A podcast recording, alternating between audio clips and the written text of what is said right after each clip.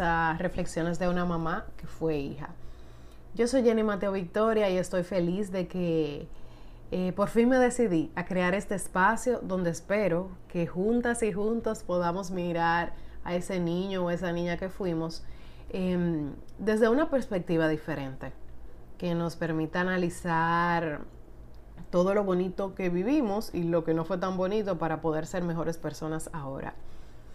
Ay, se suponía que empezábamos en enero, pero subí una encuesta a las historias cuando les comuniqué que iba a lanzar el podcast, eh, porque me surgió la idea de que viene el 24, viene el 31 por ahí. Tengo muchas madres em, lactantes, y digo, y de manera general hay muchas mujeres eh, amamantando a sus bebés que van a ir a esa cena de Navidad, a esa cena de Año Nuevo y aunque por Instagram se comparte muchísima información, gracias a Dios tengo muchísimas colegas que también aportan muchísimo valor en estos temas. Yo dije, caramba, pero sería oportuno crear este, este momento donde yo pueda hablarles un poquito más a detalle sobre las cosas que ustedes pueden comer, pueden beber y no pueden beber o comer durante la cena de Navidad, para que puedan ir a ella con la información que necesitan para poder disfrutarla. Porque nos vamos con esa presión y esa carga. Ay, porque juntarse con la familia es maravilloso. Vemos esos tíos, esos primos que, que no vimos durante todo el año, que solamente nos comunicábamos por el grupo familiar que tenemos en WhatsApp, o a menos que haya sucedido una situación muy particular que nos haya hecho reunirnos y nos cambiamos muy bonito, vamos al salón, nos maquillamos, em, tratamos de estar a tiempo. Em, para poder vivir en familia y celebrar el nacimiento del niño Jesús y poder, poder, ponernos al día, ponernos al día de todas esas cosas que pasaron en el año, que, que no nos hemos enterado o que simplemente vimos la foto que subieron en Instagram. Pero Además de esto, no es un secreto que estas reuniones familiares también traen muchísimas cosas, consejos, opiniones que tal vez no disfrutamos tanto. Y cuando estamos recién convertiditas y convertiditos en madres y padres, pues muchísimo más. Porque todos quieren darte una opinión, todos quieren darte un consejo que tú en ningún momento has pedido y estas opiniones y estos consejos te los dan sin ningún tipo de empatía, sin ningún tipo de tacto, sin conocer tu realidad de vida, sin preguntarte sobre por qué tú tomaste una decisión en particular, de si ser mixta, de si ser exclusiva, de si tenerle rutina de sueño a tu bebé em, y todo ese tipo de cosas. La mayoría de los tíos, de las abuelas, de los abuelos, de los primos, yo siento que genuinamente ellos quieren ayudarte. Ellos quieren que se te haga más fácil la vida. Lo que pasa es que lo hacen desde su posición, desde su pensar, desde su parecer de lo que es correcto en la maternidad, en la lactancia, en el sueño del hijo de otra persona. Y eso no está bien. Sin embargo, este es un mal, vamos a decir, con el cual vamos a tener que aprender a vivir, porque es una, es una queja, es un dolor que todos en algún momento determinado de su vida mencionan, porque siempre vamos a tener una tía o una abuela o una mamá opinando. Lo que nos toca es ser capaces de que todas esas cosas que nos digan, esos juicios sobre lo que estamos haciendo, lo que no estamos haciendo, o cuando nos ordenen, porque a veces que ordenan, señores, tú tienes que hacerlo así, tú no lo puedes hacer así. La familia es maravillosa, pero es el final, es una realidad. Em, en esos momentos, tener la capacidad de, de hacer un alto, algo rápido, y de en paz tú poder decidir esta discusión yo no la voy a enfrentar. Esta batalla yo no la voy a luchar porque no quiero. Yo sé lo que estoy haciendo, he tomado mis decisiones con información Tengo una dula, tengo una consejera de lactancia ahí a mi lado, a la cual le consulto, a la cual le pregunto para salir de dudas o reviso cualquier material que, que haya llegado a mis manos. Pero sé que mi tío, que mi abuela, que mi tía, mi primo no tiene la información. Yo simplemente voy a dejar pasar la oportunidad. Hay muchas veces que estos consejos nos presionan, nos molestan y nos abruman y lo entiendo perfectamente porque lo he vivido. Y si te toca pues educar un poquito, pues tú educas. Tú le explicas por qué tomaste tu decisión. Ojo, si tú quieres hacerlo. Porque no estás obligada, no estás obligado a educar a nadie, a explicarle sobre lactancia, ni siquiera a justificar las decisiones que tú has tomado en beneficio de tu bebé. Porque ellos aman a tus hijos, claro que sí. Pero nadie va a amar a tus hijos más que tú. Entonces las decisiones que tomes siempre las harás pensando en su bienestar físico, mental y emocional. Entonces, educa si tú quieres educar. Si no, simplemente tú dejas pasar muchas cosas, trata de que eso no te abrume, de que no te moleste, cambia de escenario, júntate con otra gente. Si un primo está opinando mucho, tú con mucha altura, respeto, decoro y cortesía, terminas la conversación y te junta con otro primo, con otra prima, o te junta con tu esposo, con tu hermana, para que puedas disfrutar y no te sientas atacado ni atacada. A ti, que estás amamantando, te van a decir un millón de cosas. Que tú no puedes cometer cerdo, que la ensalada rusa cae muy pesada, que los pasteles en hoja tienen mucha grasa, te van a decir de todo. Y sinceramente, como madre lactante de mis dos hijas, una que va a cumplir casi cinco y otra dos, amamantadas las dos hasta los dos años, aunque con Emma, ya Emma cumplió los dos años y todavía no he iniciado el proceso de destete, pero ya estamos casi en eso. Tengan fe. Hay que esperar que mamá y bebé estén preparadas. Pero además desde la experiencia, te lo comento como consejera certificada de lactancia. Tú puedes comer de todo lo que se sirva en la cena del 24, en la cena de Nochebuena, aunque estés amamantando. Claro que sí. Ahora bien, sí tienes que tener en cuenta lo que comes, dependiendo del momento en que tú te encuentres en tu lactancia. Te explico por qué. Si tú eres una mamá que diste a luz hace menos de seis semanas, tú estás en un momento en el cual tu bebé tiene una capacidad mínima para digerir los lácteos. Entonces, es importante, muy importante, no que elimines los lácteos, sino que tú balancees los lácteos que te vas a comer dos, tres, cuatro, cinco días antes o el mismo día de la cena de Nochebuena. Y tú dirás, Jenny, pero tú me acabas de decir que yo puedo comer de todo y ahora tú me estás diciendo que balance los lácteos. ¿Qué es eso?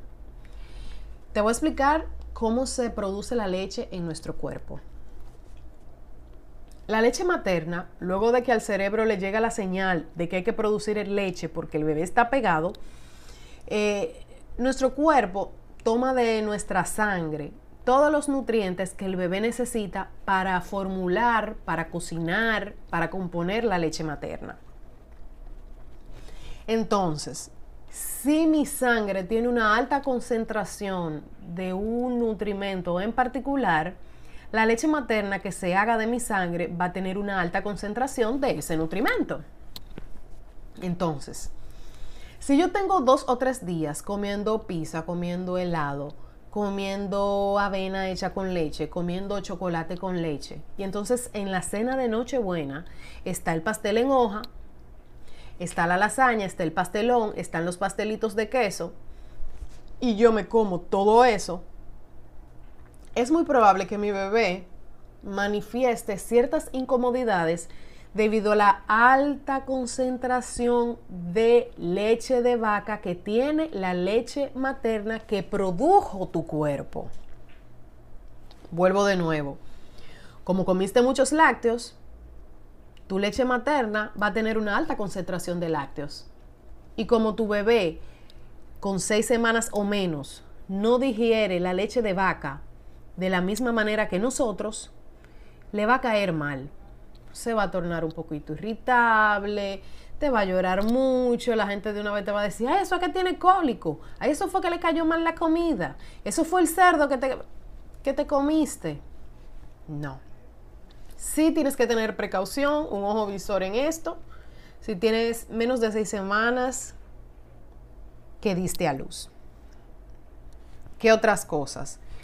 Tengan, y estos señores no es solamente por la cena de Navidad, o sea, de manera general, las mamis que tienen seis semanas o menos de haber dado a luz y están en lactancia exclusiva o incluso en lactancia mixta, tienen que tener un balance en los lácteos. También es importante que tengan em, un buen equilibrio a la hora de consumir alimentos que, que puedan producir gases, como el brócoli, las habichuelas, el coliflor, todos los tipos de leguminosas eh, de manera general. Ahora, no es que las vas a eliminar, es que debes limitarlas. Como te dije, buscar un equilibrio, balancear esos alimentos, porque todos los necesitas. Cuando estamos en esos primeros meses, eh, de posparto, regularmente las madres necesitamos mucho hierro. El brócoli es una fuente maravillosa de hierro. Ahora, tú no te me puedes comer el brócoli todos los días, porque como genera gases, esas mismas incomodidades que puedes sentir tú como adulta por haberte comido el brócoli con la bichuela, que no sé qué, la puede sentir tu bebé. Entonces ya tú sabes que tú vas a ir como preparando tu cuerpo y tu alimentación para que ese día de Nochebuena tanto tú puedas disfrutar la comida como tu bebé pueda disfrutar la leche materna que se va a tomar mientras tú estás compartiendo en familia. Otra cosa que debes tener muy presente, los refrescos, el café. Bueno, pero el café se sabe. Los refrescos y el té frío son primo hermano del café, señores. Los cafés, eh, los té frío y los refrescos tienen cafeína, una eh, considerable eh, concentración de cafeína. La cafeína eh, incide, eh, afecta o produce cambios o alteraciones en el sistema nervioso central. Reduce la somnolencia, nos da como un boost de energía, como ese, ese ímpetu para poder hacer las cosas como con más emoción, con más motivación, con más energía corporal básicamente. Y nos, ah, nos permite, nos ayuda a estar más alerta. Entonces, volvemos al tema de los, o sea, parecido al tema de los lácteos. Si tu sangre tiene una alta concentración de cafeína, porque la cafeína se va directamente al torrente sanguíneo, tu leche, o sea, la leche que se produzca en tu cuerpo, la leche materna, va a tener una alta concentración de cafeína, lo cual va a hacer que tu bebé esté expuesto a una mayor concentración de cafeína. Y soy así bastante, eh, eh, o sea, digo lo mismo y lo mismo para que quede bien claro, para que esté bien llano y bien sencillo. Entonces, a tu bebé le va a costar metabolizar, digerir o asimilar en su cuerpo la misma concentración de cafeína que tú como adulta te tomaste durante ese día, dos o tres días.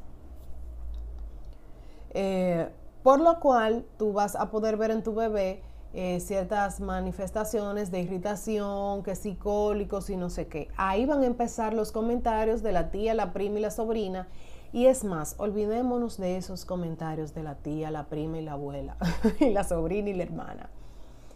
Tú te vas a sentir incómoda porque tu bebé va a estar incómodo, va a estar con mucho llanto, va a estar irritable y eso no es lo que queremos. Entonces, ya tú estás escuchando este podcast. Ya tú sabes que Jenny te dijo que tienes que ir, ir balanceando la cafeína y que no solamente la cafeína está en el café, sino que la cafeína se encuentra en los té fríos y en los refrescos, todo tipo de gaseosas eh, y también en las bebidas energizantes. Así que ojo con eso. Otro alimento que amamos, otra comida que amamos, y que encontramos regularmente en las cenas de Nochebuena y de Año Nuevo son los chocolates, señores. Y miren, los chocolates también tienen cafeína. Yo que soy una chocolate lover, em, como me enteré justamente de esto, como mucho chocolate, chocolate con leche, em, me gusta mucho todo tipo de chocolate. Y los consumo, bueno, ya les he bajado por el tema de que no tenemos 18 ni 22, el metabolismo cambia. Em, pero me gusta mucho y los consumo. Y sé que ustedes van a estar expuestas eh, eh, en esas reuniones familiares a disfrutar de un chocolatito que trajo el primo, que trajo el tío que vino de fuera. Por eso quiero que sepan que los chocolates, vuelvo y lo repito, también tienen cafeína. Para que tengan una idea, una onza de chocolate puede tener entre 5 y 25 miligramos de cafeína. Imagínate si tú te comes una o dos barras de chocolate, en la mañana, te, en la tarde te tomaste el café eh, y, te, tomas refresco o alguna bebida energizante o gaseosa durante la velada. Em, lo que puede pasar. ¿Por qué? Porque tú dirás, Jenny, pero yo me bebí eso hace 10 minutos, hace 15 minutos, hace media hora que yo me bebí ese refresco o me bebí ese té frío o me comí ese chocolate. Bueno, pues tengo para decirte que el, el efecto de la cafeína se empieza a sentir en nuestro cuerpo a partir de los 15 minutos que la hemos ingerido y dura en nuestro sistema nervioso, en nuestro cuerpo, haciendo estragos, vamos a decir, dándonos esa energía y manteniéndonos, manteniéndonos alerta alrededor de 6 horas. Así que ya tú sabes que todo lo que se produzca entre esos 15 minutos hasta 6 horas va a tener una carga alta de cafeína si es que tú te pasaste el día ingiriendo estos alimentos. Repito, no es que no puedes consumirlos, sí puedes consumirlos, pero tienes que tener un consumo moderado, respetuoso o consciente de los mismos. En este escenario de lactancia y también en el escenario de las madres que están embarazadas, eh, no puedo dejar de decirlo, lo único que está prohibido son las bebidas alcohólicas y por supuesto em, los estupefacientes, las drogas. Hay gente que dice que a una mujer embarazada se puede beber una cervecita, que eso no hace nada. Señores, eso sí hace. Eso tiene efectos a largo plazo en el desarrollo cognitivo de nuestros bebés. El consumir que si una copita de vino, que si una cerveza pequeña, estando embarazadas o estando en proceso de lactancia de nuestros bebés tiene implicaciones eh, negativas a largo plazo en la vida de nuestros hijos. Un bebé cuya madre eh, ingirió alcohol, ya sea durante el embarazo o durante el proceso de lactancia, va a ser un niño o una niña en el futuro con situaciones de concentración, con situaciones de aprendizaje o que incluso no alcanzan los hitos eh, de desarrollo o hitos de crecimiento en el momento en que deberían. Hay un tiempo para todo, mamis. Yo sé que muchas veces queremos eh, hacer ese brindis de año nuevo con una copita de, vino, de, champán, de sangría, no sé. Eh, pero el proceso de la lactancia va a llegar a su fin. Y hay muchísimos, muchísimas opciones adicionales que nos van a poder permitir a Compartir en familia. Yo en, el Instagram subo eh, de cuando en vez las fotos eh, y las marcas de la cerveza sin alcohol que, yo consumo cuando estoy eh, compartiendo con mi esposo, con mi hermana.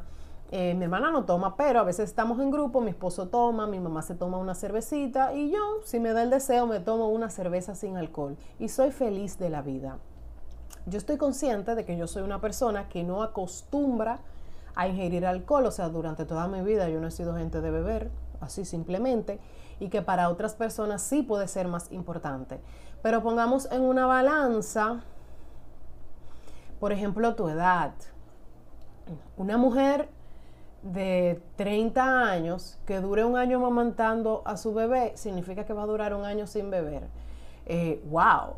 Un año en comparación con los 30 años que tú tienes en, en este mundo, digamos que no significa nada. Y hay alternativas, como ya te dije, esas cervecitas sin alcohol, hay unos cócteles muy chulos.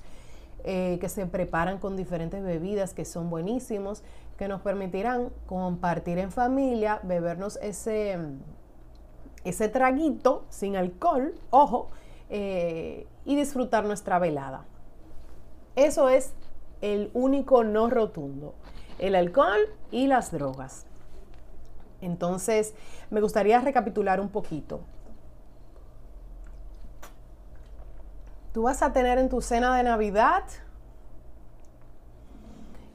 el moro, que tiene leguminosas, eh, la ensalada rusa o una ensalada de granos, o puede ser que haya una ensalada hervida.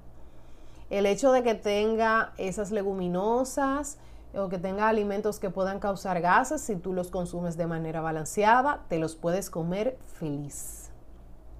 El cerdo no es incompatible con la lactancia, se lo dice a alguien. Em, que dio a luz, señores, yo di a luz. Y al día siguiente yo pedí en mi casa que me esperaran con un locrio de cerdo y eso fue lo que yo comí. un locrio de cerdo y no pasó nada. Porque lo que importa con el cerdo es que esté bien cocido.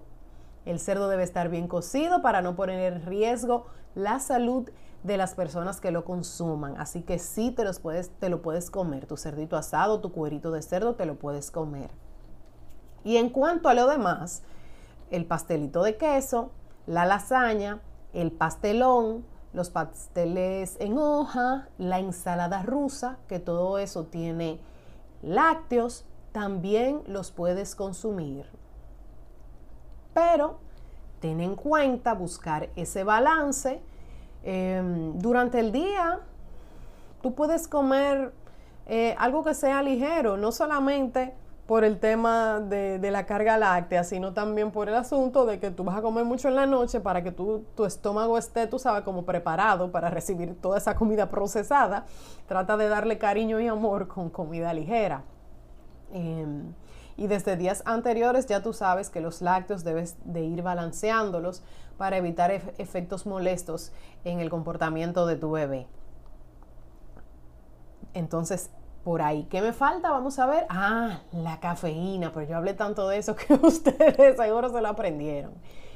Pero ya tú sabes que no solamente el café tiene cafeína, los refrescos, los chocolates, el té frío también tienen cafeína. Y simplemente es elegir, elegir que sí, elegir que no. O sea, me voy a beber el café en la mañana, me voy a beber el café en la tarde, nada más me voy a tomar un vaso del té frío que preparen y voy a tomar mucha agua. Eh, voy a llevarme una cervecita sin alcohol para disfrutar eh, y poder compartir eh, con mis familiares y pasar un buen momento. Al final de todo, aquí lo más importante es justo eso, que adaptemos todas las informaciones que yo he compartido con ustedes, que ustedes pueden encontrar en las redes sociales, em, y ajustarlos a ustedes, ajustarlos a su realidad de vida, buscando siempre lo que yo digo, vivir una maternidad sincera que nos permita disfrutar este camino, porque qué difícil se hace cuando tenemos tantas opiniones y consejos alrededor de nosotros Em, y queremos hacerlo todo para cumplir con todos. Pero eso es imposible, porque en realidad lo más importante, señores, es cumplir con nosotros mismos, con nosotras mismas y con ese hermoso rol que, que Papá Dios o el universo, en quienes ustedes crean, nos ha dado de estar vivos y de traer vida estar vivos porque nosotros somos las personas más importantes de nuestra vida. Eso es algo que he, ido aprendiendo. No, no, les digo que al 100% lo estoy aplicando, pero estamos en el camino, claro que sí. Em, y reconocer ese regalo y esa responsabilidad de, que viene con nuestros hijos, de traer vida al mundo, siempre vamos a querer lo mejor para ellos y las decisiones que vamos a tomar siempre va a ser buscando lo mejor para ellos. Eso tenemos que grabarlo en nuestra mente y en nuestro corazón para entonces así poder salir adelante, tomar decisiones, sentir menos culpa y poder disfrutar ocasiones como estas. Em, que se viven en familia y donde nos toca enfrentar muchas voces que no van a estar de acuerdo con lo que nosotros pensamos. Pero si esas decisiones las tomamos todas desde una maternidad y una paternidad sincera, va a ser muchísimo más fácil eh, poder dejarlas correr, dejarlas ir. Eh, siempre hay que tener los ojos, eh, los oídos y el corazón abiertos a, a consejos que nos puedan dar los demás, pero reconociendo todo esto que ya les he planteado. Yo de verdad que espero que tengan una feliz Navidad, un próspero año nuevo, que disfruten en familia y espero con ansias sus comentarios en el post que voy a subir cuando publique el episodio. Cualquier pregunta que tengan, también me la pueden escribir en los comentarios de ese post o me pueden escribir por DM.